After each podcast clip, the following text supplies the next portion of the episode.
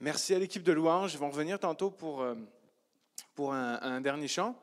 Alors, euh, pour ceux qui, qui- viennent d'arriver, bonjour, soyez les bienvenus euh, à la réunion de ce dimanche. Mon nom est Romain Villaret, je suis responsable ici, responsable jeunesse au Carrefour. C'est moi qui vais apporter la parole ce matin et je suis vraiment touché de voir comment l'Esprit de Dieu s'organise pour faire en sorte que sa, parole, puis la louange concorde. Je, trouve ça incroyable. Je n'ai pas parlé avec Pascal pour les chants. C'est pas moi qui lui ai demandé d'apporter ces chants-là. C'est vraiment l'Esprit de Dieu qui nous unit. C'est assez euh, impressionnant. Et ce matin, je veux qu'on parle d'un thème, de quelque chose qui me tient à cœur. C'est de voir au-delà. Comme le chant l'a dit, c'est d'aller au-delà, de voir plus loin pour notre vie et euh, d'aller chercher les promesses que Dieu nous réserve. Si tu es d'accord avec moi, si tu veux aller voir au-delà, si tu veux qu'on parle ce matin de, de voir plus loin dans notre vie avec Dieu, fais un pouce, fais un cœur à la maison, mais sois attentif, sois attentif à ce que Dieu veut te révéler ce matin. Alors, d'aller au-delà de ce que nous voyons avec nos yeux humains en utilisant les yeux de Dieu pour nos vies.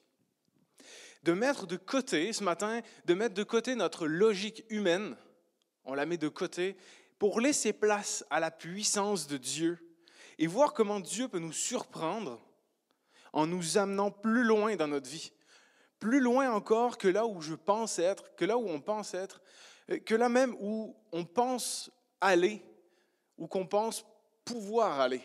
Dieu va nous amener à voir d'une autre façon. Donc en bref, ce matin, on va voir comment vivre sa foi d'une manière puissante. Et pour ça, on va lire quelques, histoires bibliques, quelques textes bibliques pour voir comment Dieu, par la puissance de l'Esprit qui habite en nous, peut nous surprendre et nous amener plus loin. Alors je vous invite avec moi, on va commencer dans Genèse 37, versets 5 à 11. Genèse 37, versets 5 à 11. Un jour, Joseph fait un rêve. Il le raconte à ses frères et ses frères le détestent encore plus. Joseph leur dit, Écoutez donc le rêve que j'ai fait. Nous étions tous dans les champs en train d'attacher des germes de blé. Tout d'un coup, ma germe s'est relevée et elle, est restée debout. Ensuite, toutes vos gerbes sont venues autour d'elle et elles se sont inclinées profondément devant elle. Les frères de Joseph lui demandent Est-ce que tu as l'intention de devenir notre roi et de nous commander? Ils le détestèrent encore plus à cause de ses rêves et de ce qu'il raconte. Joseph fait un autre rêve et il le raconte à ses frères. J'ai encore rêvé. Le soleil, la lune et onze étoiles s'inclinaient profondément devant moi. Joseph raconte aussi le rêve à son père. Jacob lui fait des reproches et il lui dit Ce rêve, c'est quoi? Est-ce que c'est moi, ta mère, tes frères? Nous devons nous incliner jusqu'à terre devant toi? Les frères de Joseph sont jaloux de lui, mais son père pense souvent à ses rêves. Dieu a mis dans le cœur de Joseph deux rêves. Et par deux fois, Dieu dit à Joseph qu'il lui réserve une grande destinée, celle de devenir roi. Et Joseph, on voit dans l'histoire qu'il n'est pas aimé de ses frères et même que son père le critique. Sa famille ne le soutient même pas. Mais Joseph ne perd pas de vue ce que Dieu lui offre et lui met à cœur. C'est une promesse de Dieu pour son enfant. Dans la suite de l'histoire, Joseph il sera enfermé dans un puits, il sera vendu comme esclave, il sera accusé à tort, il sera mis en prison. Et il aurait toutes les raisons du monde pour critiquer Dieu, de s'énerver contre Dieu face à toutes les situations angoissantes et stressantes qu'il a vécues. Mais Joseph a, une, une toute autre attitude. Il bénit constamment Dieu, il continue d'agir comme un enfant de Dieu en permanence, même dans l'épreuve. Il ne remet pas en question Dieu, mais il continue d'avancer dans son chemin de vie. Et durant toutes ces épreuves, Joseph fait confiance à Dieu car il sait que Dieu voit au-delà de sa situation actuelle. Dieu le voit au-delà du puits, Dieu le voit au-delà de la prison. Il sait, Joseph sait que Dieu lui réserve encore plus que là où il est présentement. Mais Joseph n'a aucune idée de comment, de quand et de pourquoi ça va se passer. Mais Joseph sait une chose, et la chose la plus importante qu'il doit savoir, c'est que Dieu lui réserve quelque chose. Et il est persuadé. Joseph ne questionne pas Dieu. Il ne remet pas en question ce que Dieu lui a dit.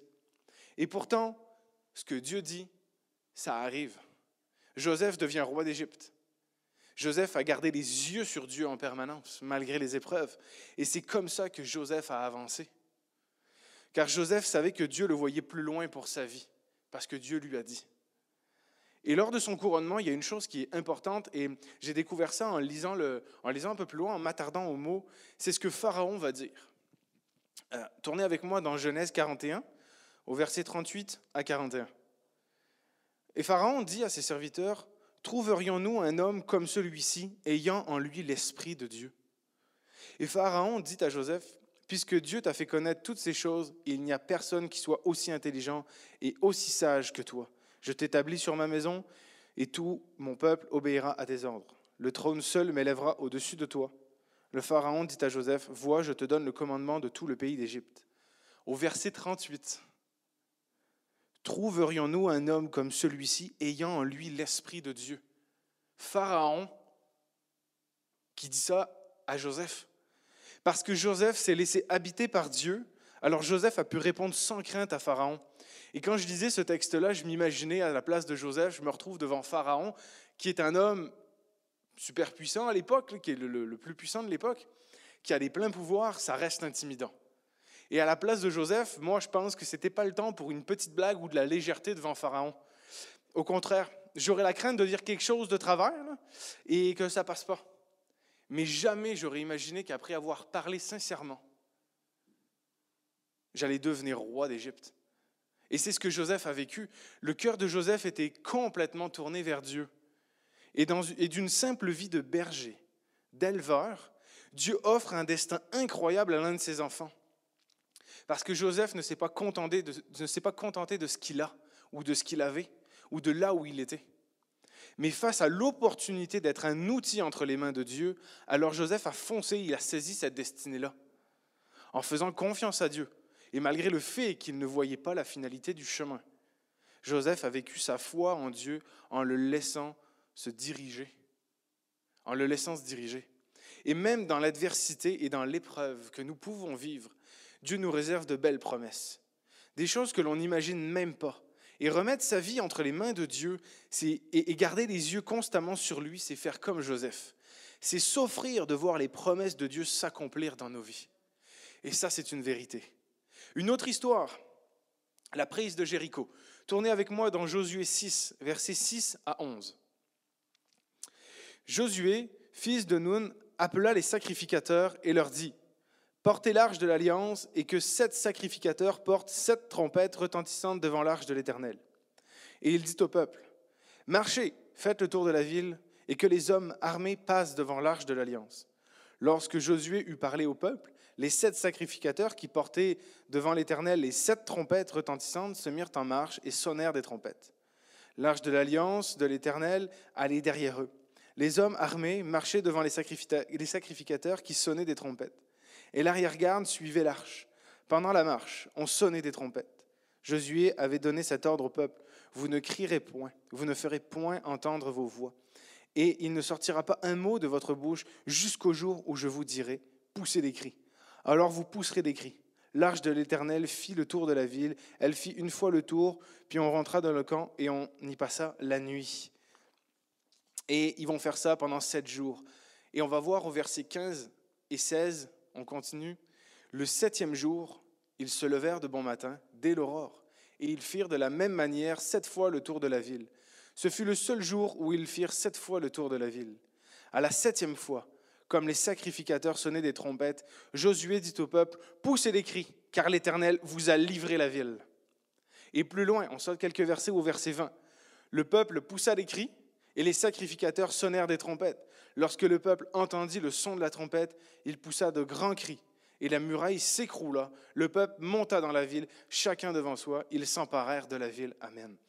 Josué déclare, L'Éternel vous a livré la ville. Josué savait que Dieu pouvait faire tomber ses murs. Rien ne résiste à Dieu. Le cœur de Josué n'avait aucun doute de la puissance de Dieu et comment Dieu intervient au-delà de ce que nous pensons possible. Nous servons le Dieu de l'impossible. Avant même que les murs soient tombés, Josué déclare que la ville appartient à Israël. Il le dit. L'Éternel vous a livré la ville.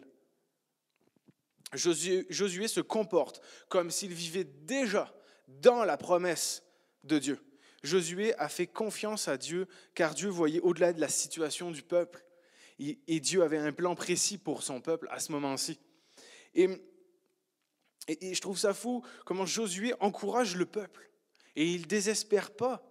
Parce qu'il doit y en avoir dans le peuple qui disait, voyons, on n'attaque même pas avec des armes, comment les murs vont tomber? Mais Josué sait que Dieu peut le faire. Il sait que Dieu lui promet cette ville. Alors Josué prend courage et saisit la promesse de Dieu pour le peuple. Et le peuple gagne la ville par la puissance de Dieu et la foi de Josué qui n'a pas douté de la victoire. Et dans nos vies, faire de la parole de Dieu une certitude, ça brise les murs. Ça brise tous les murs.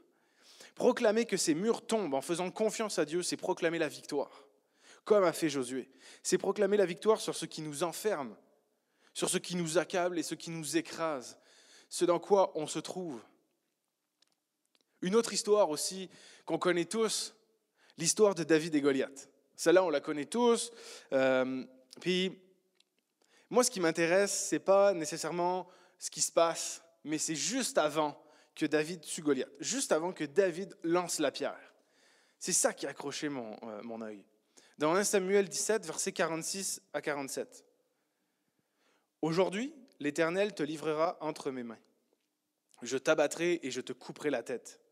Aujourd'hui, je donnerai les cadavres du camp des Philistins aux oiseaux du ciel et aux animaux de la terre. Et toute la terre saura qu'Israël a un Dieu.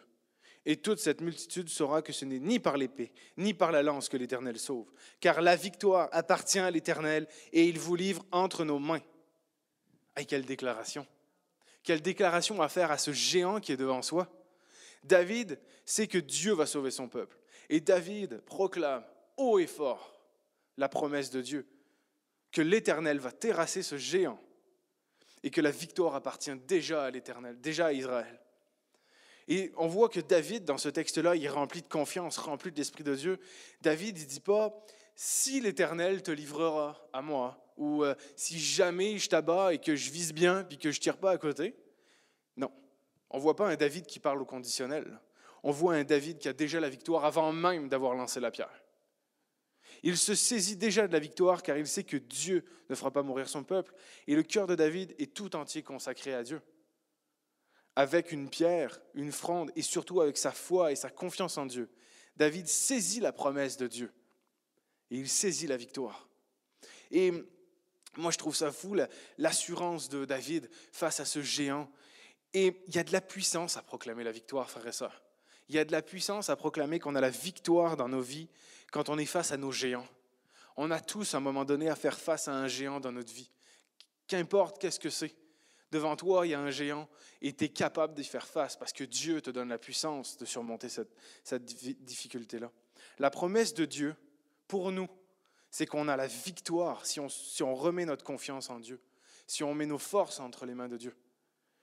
Non pas par mes forces, mais par ses forces à lui. Et c'est comme ça que la victoire est à nous. Comme David. Je vous relis le passage de David, c'est trop bon. Aujourd'hui, l'Éternel te livrera entre mes mains. Aujourd'hui, là, je le sais que j'ai la victoire maintenant. Je t'abattrai et je te couperai la tête. Aujourd'hui, je te donnerai, je donnerai les cadavres du camp des Philistins aux oiseaux du ciel et aux animaux de la terre. Aujourd'hui, ça se passe maintenant. Et toute la terre saura qu'Israël a un Dieu. Tout ça pour la gloire de Dieu.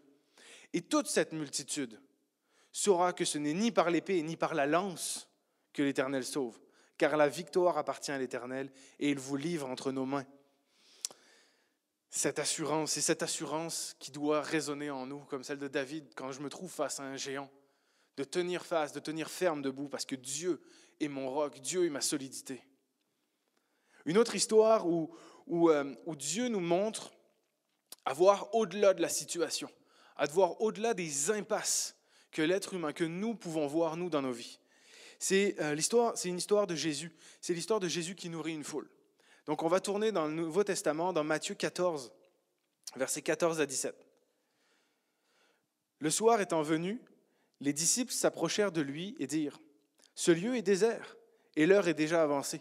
Renvoie la foule afin qu'elle aille dans les villages pour s'acheter des vivres. Jésus leur répondit, Ils n'ont pas besoin de s'en aller. Donnez-leur vous-même à manger. Mais ils lui dirent, Nous n'avons ici que cinq pains et deux poissons. pour le contexte de cette histoire, Jésus prêche pendant plusieurs heures à à peu près 5000 hommes, donc plus les femmes et les enfants, beaucoup, beaucoup de monde. Et il vient l'heure de manger, tout le monde a faim, c'est normal.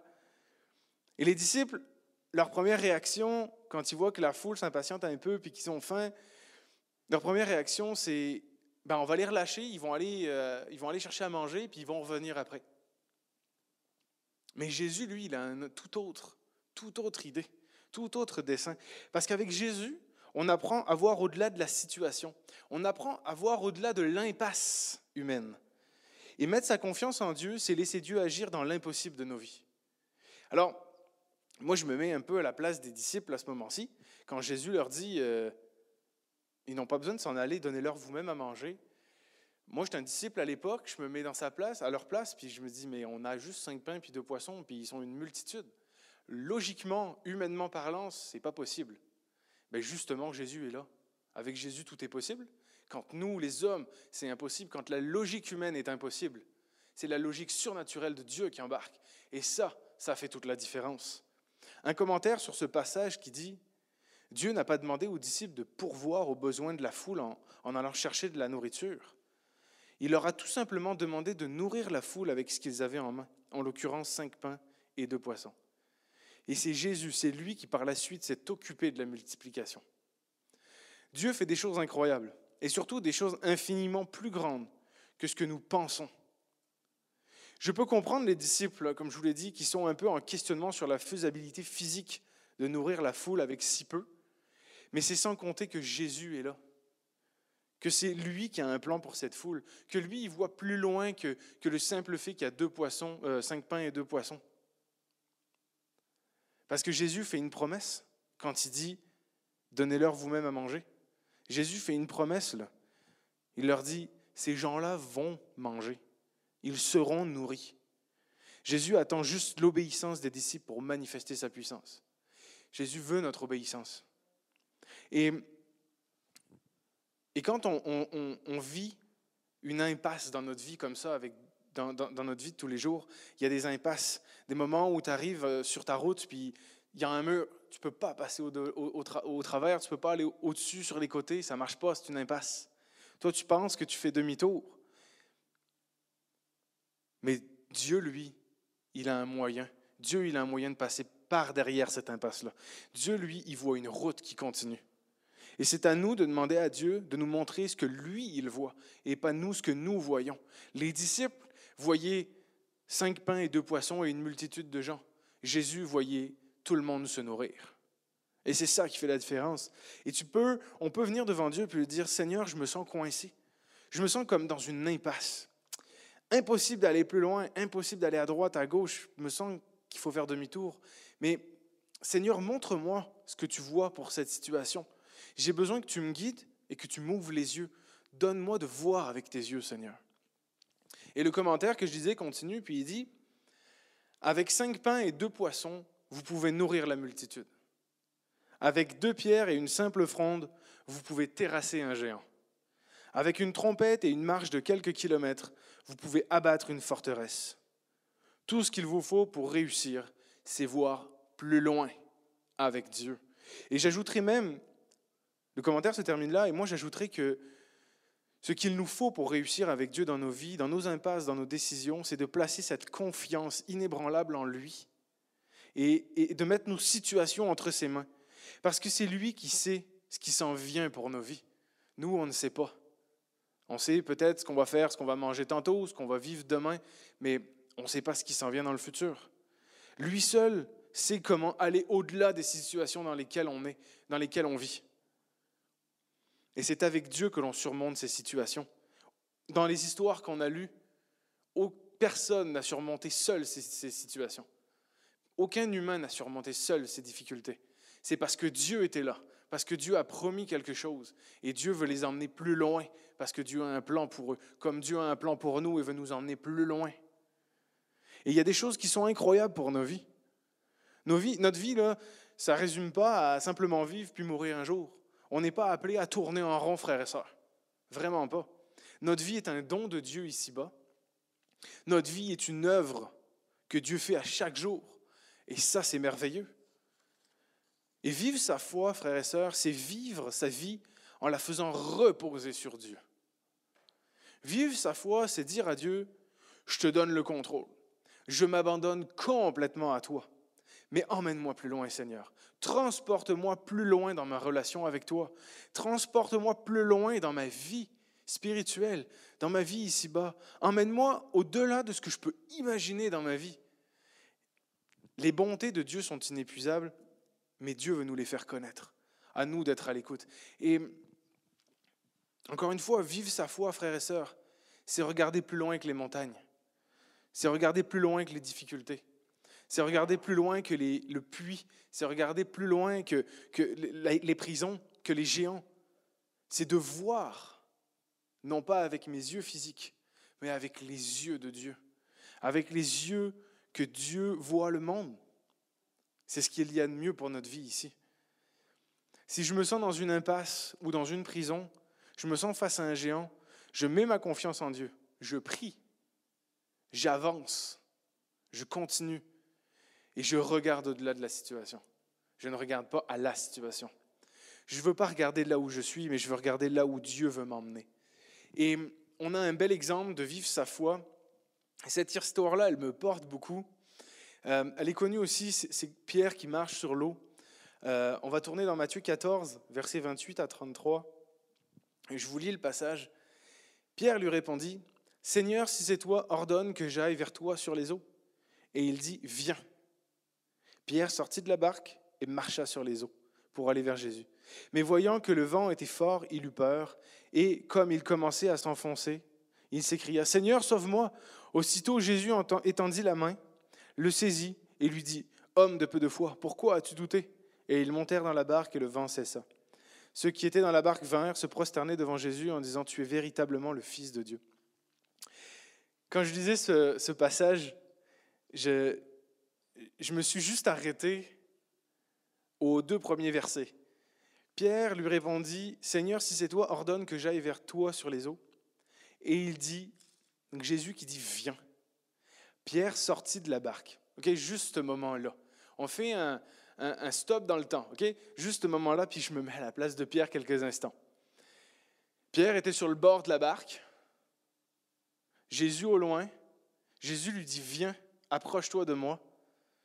Et Pierre, il a dû enjamber la barque. D'accord? Et pendant quelques instants, Pierre, il a fallu qu'il mette sa logique humaine de côté et qu'il se dise, mon pied va, tenir sur l'eau, mon pied ne s'écoulera pas. Pierre est un ancien pêcheur. Il sait qu'un être humain, ça ne tient pas sur l'eau, logiquement. Mais Pierre, pendant une fraction de seconde. Sa foi devait être immense de croire qu'il peut tenir debout. Moi, j'en reviens pas. J'en reviens pas de me dire que Pierre, il a enjambé un pied. Il a mis un pied sur l'eau et il tenait sur l'eau.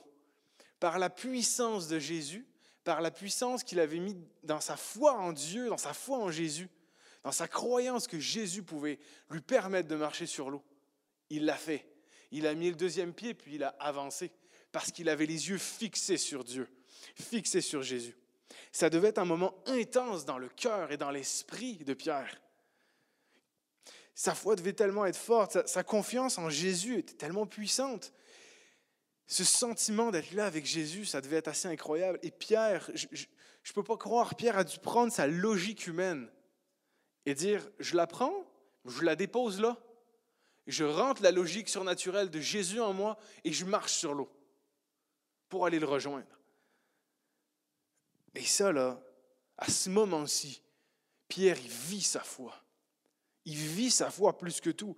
Ses yeux sont fixés sur Jésus et il avance sur l'eau. Car il ne regarde pas à la logique humaine. Il ne regarde pas à là où il est. Lui, il voit Jésus puis il avance. Et c'est ça, avancer vers Jésus.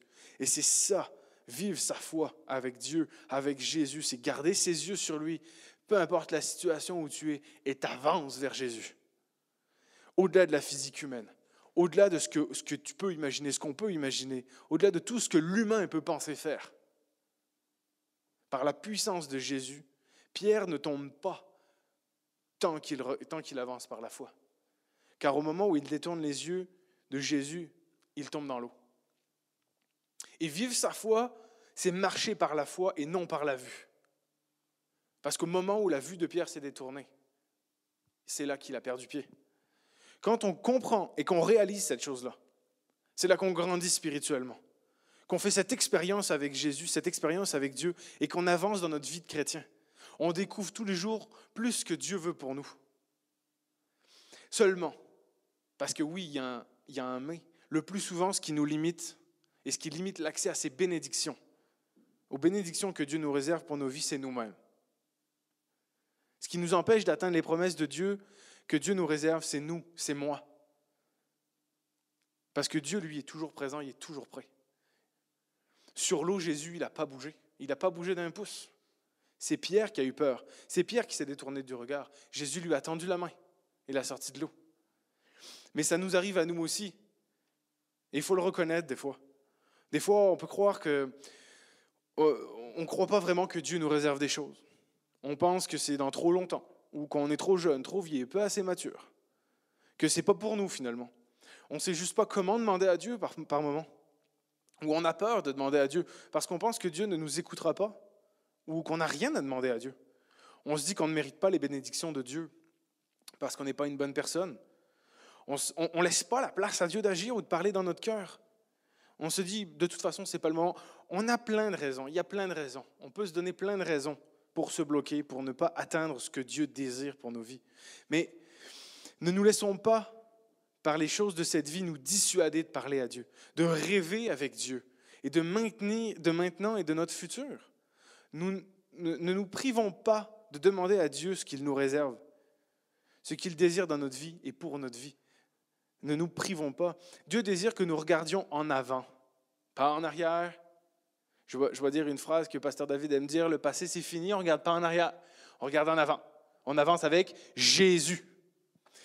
Dieu désire tellement qu'on aille en avant, qu'on aille plus loin. Il y a tellement de choses bénissantes qui nous attendent individuellement pour le futur, mais collectivement aussi. Et notre but n'est pas de faire du surplace ou de, de tourner en rond, mais notre but est d'avancer, frères et sœurs. Et peut-être que ça fait peur, puis je comprends.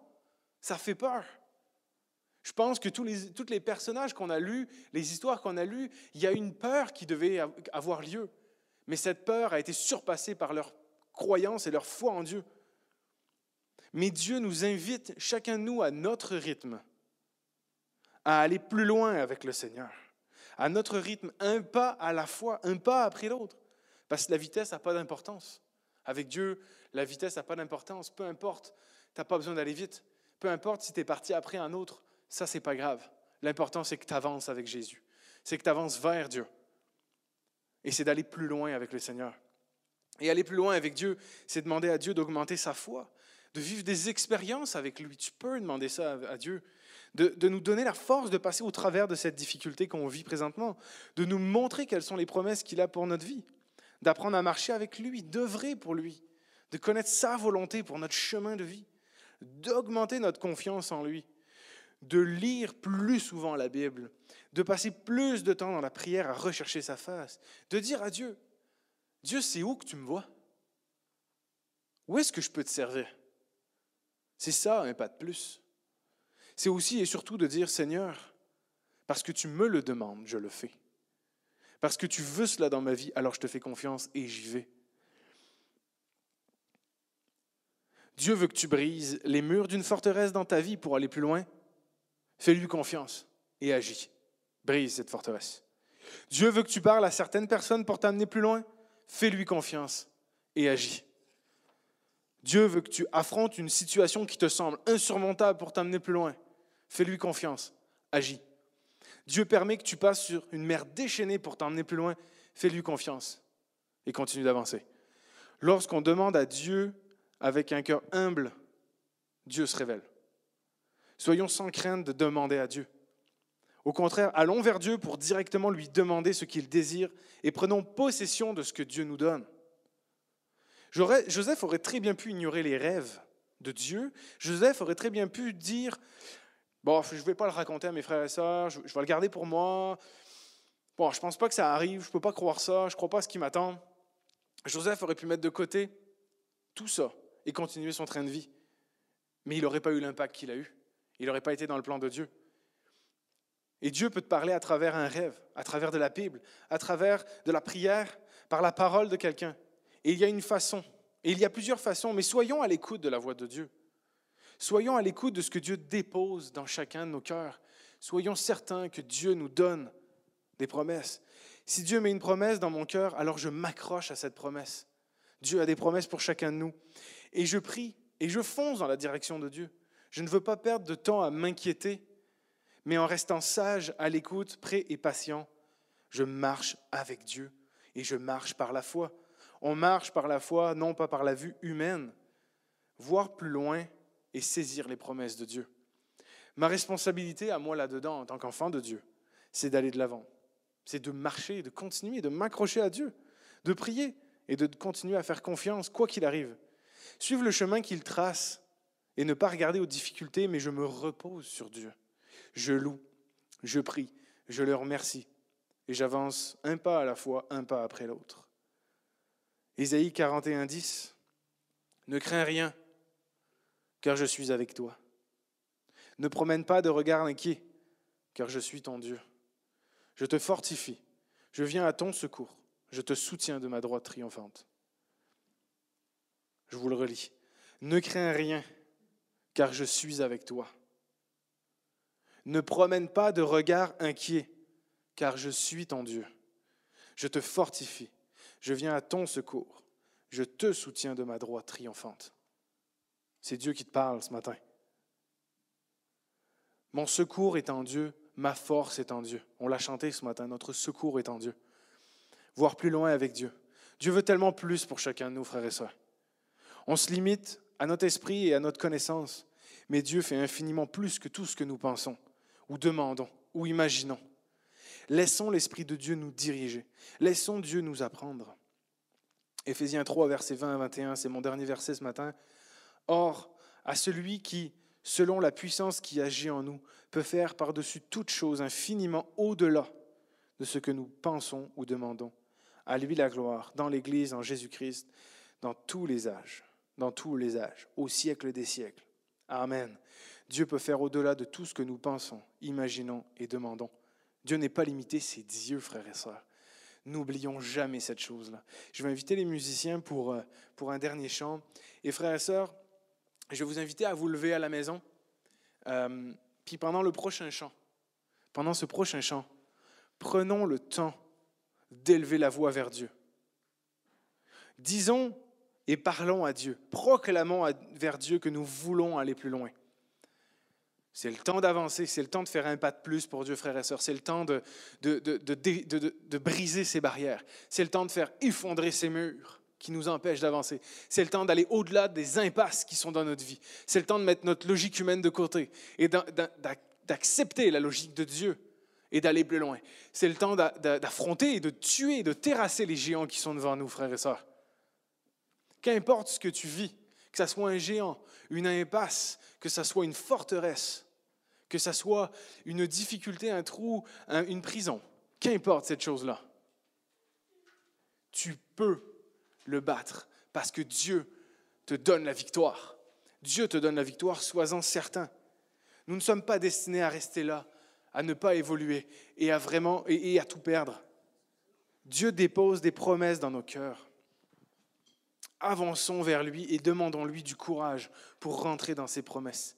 Parce que je sais que Dieu a prévu de grandes choses pour chacun de nous. Et ce, matin, on va chanter le chant Au-delà, parce que c'est ça que Dieu veut pour nous au-delà de là où tu es, au-delà de là où ce que nous sommes. On veut aller au-delà avec lui. Je vous laisse avec l'équipe de louanges pour ce chant et je reviens pour des annonces.